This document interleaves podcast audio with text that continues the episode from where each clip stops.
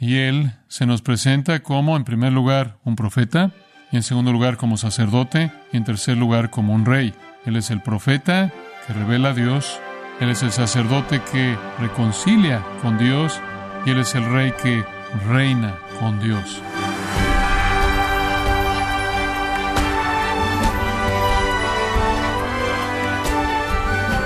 Gracias por ser parte de esta edición de Gracia a vosotros con el pastor John MacArthur. A lo largo de la historia, grandes hombres han sido utilizados por Dios para la expansión de su reino. Sin embargo, ninguno se puede comparar con el impacto inconmensurable que Jesús ha tenido en la historia alrededor del mundo. Pero, ¿qué nos dicen las escrituras acerca de la supremacía de Jesús? Hoy, el pastor John MacArthur, en la voz del pastor Luis Contreras, nos enseñará que Jesús es mucho más que un buen profeta y además, como el título de este sermón lo define, Él es el profeta, sacerdote y rey definitivo. Aquí lo escuchará usted en gracia a vosotros. Tome su Biblia y vaya a Lucas 2, versículos 10 y 11. Pero el ángel les dijo, No temáis, porque aquí os doy nuevas de gran gozo, que será para todo el pueblo, que os ha nacido hoy en la ciudad de David un Salvador, que es Cristo el Señor. Desde el anuncio de los ángeles de que el Cristo ha llegado, al testimonio de los apóstoles, siempre fue que Jesús era el Cristo.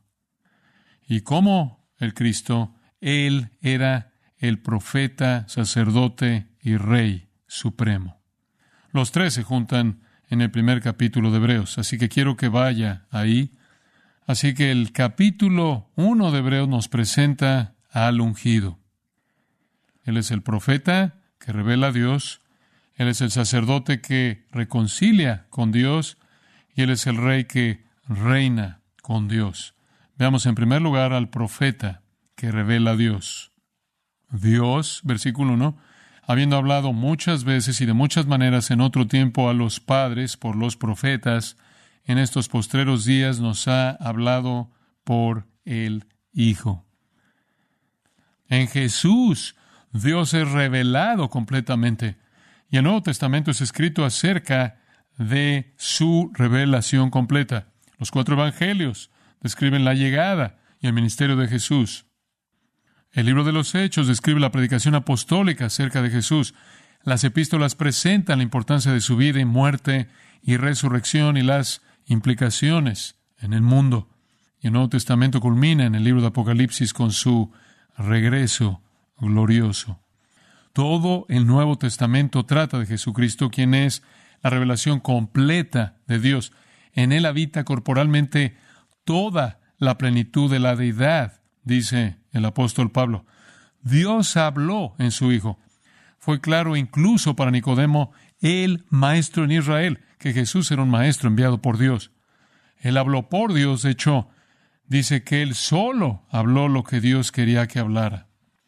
En Juan capítulo 5, usted ve cuán poderosas son sus palabras, la expresión más poderosa de sus palabras desde la creación. Juan 5, 25, de cierto, de cierto os digo, viene la hora y ahora es cuando los muertos oirán la voz del Hijo de Dios y los que la oyeren vivirán. Sus palabras son tan poderosas que no solo crearon el universo entero, no solo mantienen ese universo, sino que son tan poderosas que resucitará a todos los muertos al final. Porque como el Padre tiene vida en sí mismo, así también ha dado al Hijo el tener vida en sí mismo, y también le dio autoridad de hacer juicio por cuanto es el Hijo del Hombre. No os maravilléis de esto, porque vendrá ahora cuando todos los que están en los sepulcros oirán su voz, y los que hicieron lo bueno saldrán a resurrección de vida, mas los que hicieron lo malo a resurrección de condenación. Él habla y el universo existe. Él habla y los muertos son sacados de sus tumbas se les da un cuerpo apto para el cielo o un cuerpo apto para el infierno. Así de poderosas son sus palabras. Él es la revelación completa de Dios. Ahora, simplemente observe que el versículo 2 comienza al decir, en estos postreros días. Esa es una frase conocida para los judíos. Significaba los últimos días, los días mesiánicos. La época mesiánica. Él había llegado en el tiempo de Dios para ser el Mesías. Y Él es la voz de Dios. Escuche Juan 14, 24. El que no me ama no guarda mis palabras. Y la palabra que habéis oído no es mía, sino del Padre que me envió. Él es el profeta perfecto, él solo habla las palabras que Dios ordenó que hablar. En Lucas 13:33 él dice, sin embargo, es necesario que hoy y mañana y pasado, mañana, siga mi camino, porque no es posible que un profeta muera fuera de Jerusalén. Entonces él se reconoce a sí mismo como profeta. En Lucas 24, 19, y ellos le dijeron de Jesús Nazareno que fue varón profeta, poderoso en obra y en palabra delante de Dios y de todo el pueblo. Él fue un profeta porque él solo habló lo que Dios quería que hablara. Él se presentó como profeta y aquellos que lo siguieron declararon que él de hecho era un profeta. Nunca había habido un profeta como él.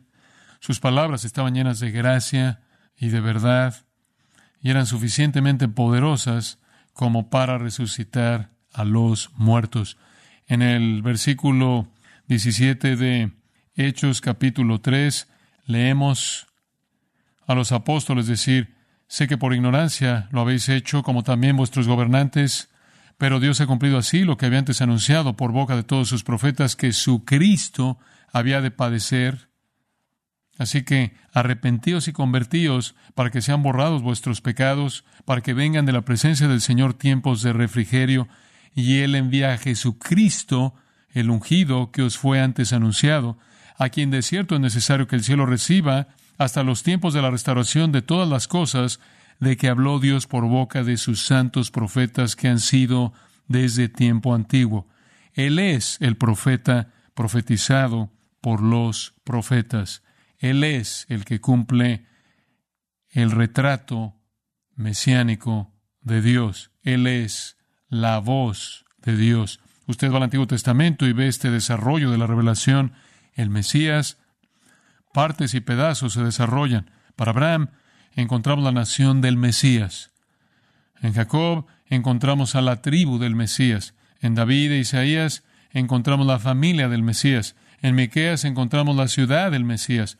En Daniel encontramos el tiempo del Mesías. En Malaquías encontramos al precursor del Mesías. De nuevo en Isaías encontramos la muerte y resurrección del Mesías.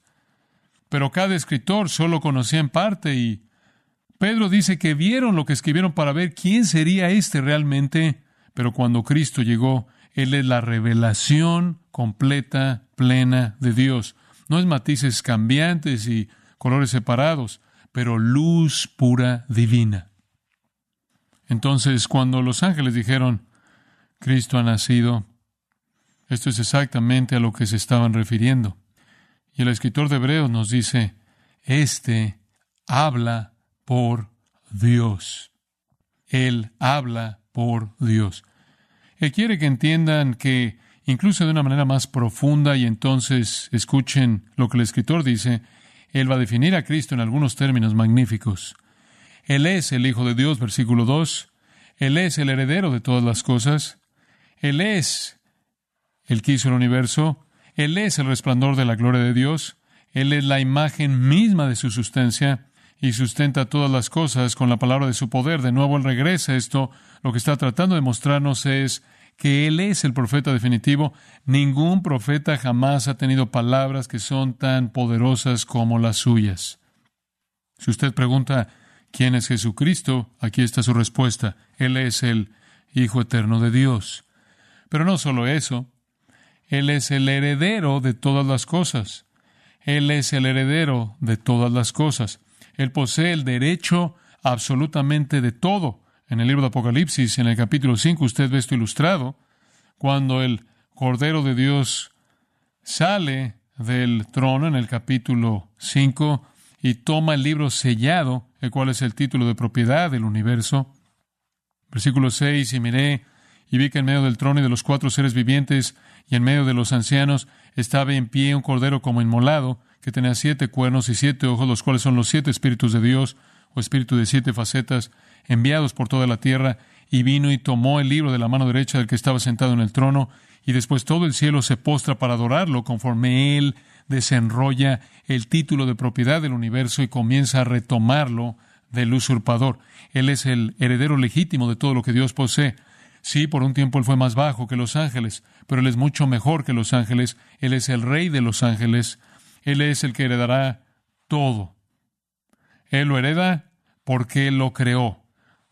Regrese otra vez al versículo 2, por quien así mismo hizo el universo. Todas las cosas por Él fueron hechas, y sin Él nada de lo que ha sido hecho fue hecho. Juan 1.3, Colosenses 1.16 dice que Él creó todo, absolutamente todo. Él lo creó todo mediante su palabra. Habló y existió. Él habla para Dios y Él habla con tal poder que pudo crear el universo en seis días. Y como vimos en Juan 5, Él puede resucitar a los muertos y traerlos una forma final, apta para el cielo y apta para el infierno, por la palabra de su boca. Cuando dice ahí, simplemente como una nota, por quien mismo hizo el universo, de hecho es el término aionios, no cosmos que habla del mundo material, sino hizo las épocas. Él es el autor de todo lo que existe en la historia. Él es el autor no solo del mundo material, como también el mundo inmaterial y cómo todo interactúa. Él es el creador de las épocas y todo lo que incluyen. Como tal, también el versículo 3 dice, siendo el resplandor de su gloria. Él es el heredero de todo, Él es el creador de todo, porque Él es la luz de todo. Cuando dice Él es el resplandor, es la palabra brillo, de hecho, Él es el brillo de la gloria de Dios. Segunda Corintios 4 dice eso. Vemos la gloria de Dios brillando en la faz de Jesús. Así como el resplandor del sol llega a la tierra y alumbra y calienta da vida y crece, así Cristo, la luz gloriosa de Dios, brillando en los corazones de los hombres. El brillo del sol no es el sol, pero el brillo del sol toma su energía del sol.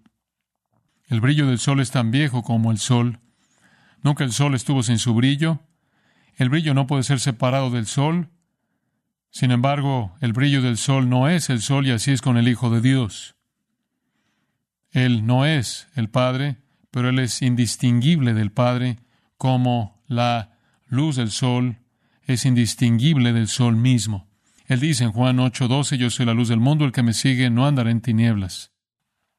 Es sorprendente ver cómo el escritor de Hebreos quiere que entendamos que este es el que está plenamente equipado para hablar por Dios, porque Él es el heredero de todas las cosas, Él es el creador de todas las cosas, él es el resplandor mismo de la naturaleza esencial de Dios en toda su gloria.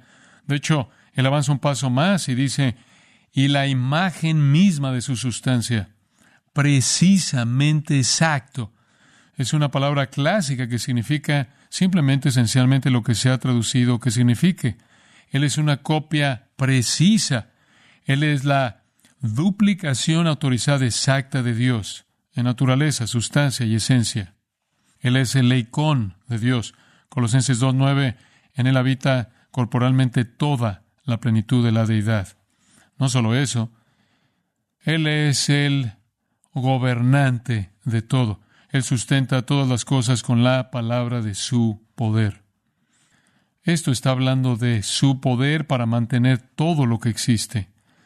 Todo en el universo tiene que ser mantenido junto, y es mantenido junto por la palabra de su poder. Observe eso, la palabra de su poder. Él habla y el universo es creado. Él habla de nuevo, constantemente, continuamente, y el universo es mantenido hasta que su fin determinado ha llegado. Si Él tiene tanto poder para hablar y hacer que el universo exista, para mantener el universo hasta que llegue el momento para que sea reemplazado por un cielo nuevo y una tierra nueva, si Él de hecho es el heredero de todo lo que Dios posee, si Él por naturaleza es Dios mismo, si Él es la representación exacta de Dios, entonces podemos decir que no hay otro que podría hablar así por Dios como este, como este. Él dirige todos los movimientos de las épocas por la palabra de su poder o el poder de su palabra. Entonces aquí el escritor de Hebreo nos está presentando a uno diferente de todos. mediante quien Dios ha hablado de una manera en la que nunca antes habló, no en partes y pedazos, no en fragmentos, no en libros separados, no de una manera incompleta, no de una manera acumulada que quedó corta de la revelación completa, no, este es la revelación completa de Dios. Él es el profeta prometido, ungido. Y en segundo lugar, Él no solo es el profeta que revela a Dios, sino que es el sacerdote que reconcilia con Dios. Regrese al versículo 3. Habiendo efectuado la purificación de nuestros pecados. Esto nos presenta su obra sacerdotal. Eso es lo que hacían los sacerdotes. Iban delante de Dios de la manera prescrita para ofrecer el sacrificio necesario que Dios requería para pagar por los pecados del pueblo. Eso es lo que Jesús hizo. Él ofreció el único sacrificio que podía quitar el pecado. No un sacerdote como él. Todo sacerdote regresaba diariamente y hacía lo que él hacía por la mañana, otra vez en la noche y otra vez al otro día y al otro día. Nunca hubo un fin a esto. Pero el escritor de Hebreos quiere que entendamos que nunca ha habido un sacerdote como este. Capítulo 2, versículo 17. Él se volvió un misericordioso y fiel sumo sacerdote en lo que a Dios se refiere para expiar los pecados del pueblo. Propiciación y satisfacción. Él ofreció un sacrificio que satisfizo a Dios. Ningún sacerdote jamás hizo eso. Capítulo 4, versículo 14. Tenemos un gran sumo sacerdote, Jesús el Hijo de Dios. No tenemos un sumo sacerdote que no pueda compadecerse de nuestras debilidades, sino uno que fue tentado en todo según nuestra semejanza, pero sin pecado. Acerquémonos pues a Él. Él es un sacerdote como ningún otro sacerdote. Capítulo 5, versículo 5. Así tampoco Cristo, ahí está el Mesías, se glorificó a sí mismo haciéndose sumo sacerdote, sino el que le dijo, tú eres mi hijo, yo te he engendrado hoy, Salmo 2. Como también dice en otro lugar, tú eres sacerdote para siempre, según el orden de Melquisedec, en los días de su carne, ofreciendo ruegos y súplicas con gran clamor y lágrimas al que le podía librar de la muerte fue oído a causa de su temor reverente. El versículo 9 dice, habiendo sido perfeccionado, vino a ser autor de eterna salvación para todos los que le obedecen. No puedo dejar ese tema sin ver el capítulo 9 de Hebreos, cuando Cristo, el Mesías, apareció como el sumo sacerdote de los bienes venideros por el más amplio y más perfecto tabernáculo, no hecho de manos, es decir, no de esta creación, y no por sangre de machos cabríos ni de becerros, sino por su propia sangre, entró una vez para siempre en el lugar santísimo, habiendo obtenido eterna redención. La sangre de los toros y de los machos cabríos y las cenizas de la becerra rociadas a los inmundos santifican para la purificación de la carne de una manera temporal, cuanto más la sangre de Cristo, el cual mediante el Espíritu Eterno se ofreció a sí mismo sin mancha a Dios, limpiará vuestras conciencias de obras muertas para que sirváis al Dios vivo. Así que por eso es mediador de un nuevo pacto en el que la redención es lograda. Al final del versículo 26, Él se presentó a sí mismo para quitar el pecado por el sacrificio de sí mismo. Él no solo es un sacerdote, sino que es el sacerdote que se ofreció a sí mismo como el sacrificio. Para los judíos la cruz era una piedra de tropiezo y esa es la razón por la que tenían que predicar los apóstoles que el Cristo, el Mesías, debía sufrir. Pero Él llegó a ser el sacerdote para ofrecer el sacrificio definitivo y para hacer ese sacrificio, pero dice, somos redimidos no con cosas corruptibles como oro o plata, sino con la sangre preciosa de Cristo, como de un cordero sin mancha y sin contaminación. Él vino para ofrecerse a sí mismo para quitar nuestros pecados. Baja el capítulo 2, versículo 9. Fue hecho un poco menor que los ángeles para que gustase la muerte por todos. Porque convenía aquel por cuya causa son todas las cosas y por quien todas las cosas subsisten, que habiendo de llevar muchos hijos a la gloria, perfeccionase por aflicciones al autor de la salvación de ellos. Él fue el sacerdote perfecto, comprensivo, él fue el sacrificio perfecto, él fue hombre, y Él sustituyó por el hombre, Él fue Dios y tuvo el poder de derrotar la muerte. El profeta perfecto que habla por Dios porque es Dios, que tiene poder creador más allá de la comprensión, y lo que él habla, lo habla con ese poder. Él es el profeta, la voz de Dios, que revela Dios a nosotros. Él es el sacerdote, cuya intercesión nos reconcilia con Dios, pero Él no solo es el sacerdote, Él también es el sacrificio. Y en tercer lugar, en estos pocos versículos de apertura, lo vemos como el Rey. Al final del versículo 3, habiendo efectuado la purificación de nuestros pecados por medio de sí mismo, se sentó a la diestra de la majestad en las alturas. Los sacerdotes nunca se sientan, nunca dejaban de ofrecer sacrificios. Era imposible que se sentaran. Sacrificios en la mañana, sacrificios en la tarde, día tras día, tras día, tras día, año tras año, década tras década, siglo tras siglo. El sacerdote nunca se sentaba porque su obra nunca se acababa. Pero Jesús se sentó, porque Él no solo era un sacerdote, Él era un rey. Él se sentó a la diestra, el lado del poder, de la majestad en las alturas. Él tomó su lugar legítimo, como el libro de Apocalipsis dice, Él se volvió rey de reyes y señor de señores, y desde ese momento en el que ascendió al cielo, después de que había logrado su obra sacerdotal, Él reina como el Rey eterno. Entonces, el escritor de Hebreo nos vuelve a presentar al Cristo, el profeta que habla por Dios, revela a Dios, el sacerdote que nos reconcilia con Dios y el rey que reina con Dios. La evidencia de su realeza soberana es el versículo 4. Hecho tanto superior a los ángeles, cuanto heredó más excelente nombre que ellos. Porque cuál de los ángeles dijo Dios jamás, mejor es tú, yo te he engendrado hoy. Y otra vez, yo seré a él padre y él me será hijo. Dios nunca le dijo es un ángel. Y otra vez, cuando introduce al primogénito en el mundo, dice, adórenle todos los ángeles de Dios. Ahora eso nos lleva de regreso a donde comenzamos. Regrese a Lucas capítulo 2. Él llega como el profeta, sacerdote y rey ungido.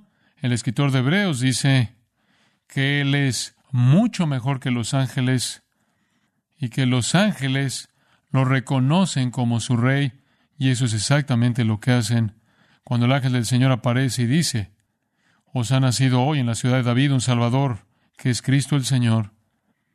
Y repentinamente apareció con el ángel una multitud de las huestes celestiales que alababan a Dios y decían, Gloria a Dios en las alturas. Los ángeles no necesitan un profeta, los ángeles no necesitan un sacerdote, los ángeles tienen un rey. Él siempre ha sido su rey. Jesús, rey de los ángeles, la luz del cielo. Carlos Wesley entendió eso cuando escribió, Ángeles cantando están, Gloria al recién nacido Rey. Los ángeles, los ángeles santos, siempre lo han adorado y lo adoran como el profeta final, sacerdote y rey final, el redentor ungido, prometido de Dios. Inclinémonos juntos en oración. Padre nuestro, entendemos todo lo que nuestras mentes torpes pueden comprender de la maravilla y la gloria del Hijo de Dios. Anhelamos ese día cuando nos reuniremos con los santos y los ángeles en su presencia y veamos la plenitud de su gloria, porque Él es la luz del cielo. Pero Señor, te agradecemos porque nos has mostrado en la Escritura que ningún otro más que Jesús es tú profeta ungido que habla por ti, porque Él es uno contigo en naturaleza y voluntad. Él es el sacerdote que tú requeriste para ofrecer el sacrificio de sí mismo como una propiciación suficiente por el pecado. Y Él es el Rey, cuya obra sumo sacerdotal fue certificada por la resurrección y al sentarlo a tu diestra en ese trono desde el cual Él gobierna como Rey de Reyes. Te agradecemos por ese anuncio en ese día, te agradecemos por la realidad de que Cristo es exactamente quien los ángeles dicen que era. Él es Jesús, quien es Cristo, el ungido, el Señor. Ayúdanos a no malentender nada de la gloria que le pertenece a Él, para que podamos unirnos a las huestes celestiales y decir que Él no solo es el Rey de los ángeles, Él es nuestro Rey. Necesitábamos un profeta. Necesitábamos desesperadamente un sacerdote. Y ahora tenemos un Rey que nos ama y comparte la plenitud de su herencia eterna con nosotros para siempre. Este es el que nació en Belén.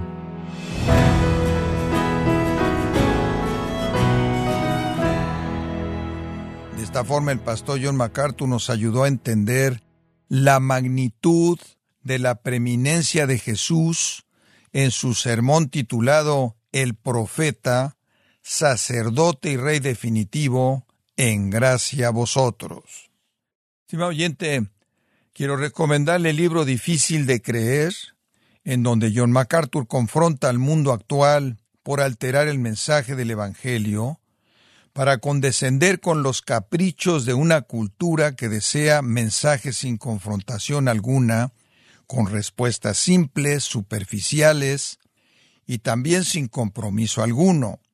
Adquiéralo en la página de gracia.org o en su librería cristiana más cercana.